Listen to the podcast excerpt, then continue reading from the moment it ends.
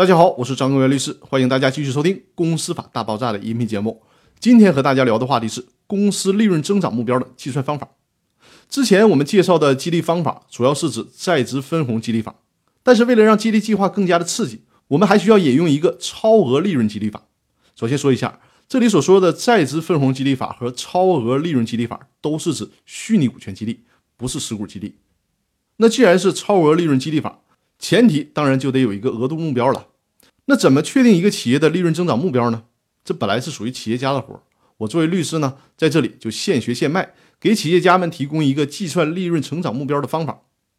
我们假设二零一八年这个企业的利润是一千万元，那二零一九年的合理的利润增长目标是什么呢？总不能一拍脑袋就定一个小目标一个亿吧？还需要一些基本的合理算法。那可以这么算：今年的利润是一千万，这是已经实现的利润。然后呢，乘以一加百分之六，这是什么意思呢？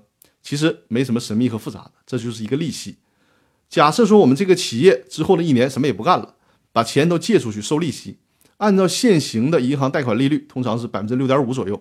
那我们这里只按百分之六来计算，也就是说，企业啥也不做，最保守的吃利息会获得百分之六的利润，这是稳稳的了。然后接着算，再乘以一加百分之三十，这是什么意思呢？这是一个企业或者说是一个良性运转的企业年增长百分之三十的比例。股神巴菲特的企业资产就是以每年接近百分之三十的速度进行增长的。所以说，我们把百分之三十作为一个比较合理的理想增长目标。于是呢，最终的算法就是二零一八年一千万的利润乘以一加百分之六，再乘以一加百分之三十，最终等于一千三百七十八万。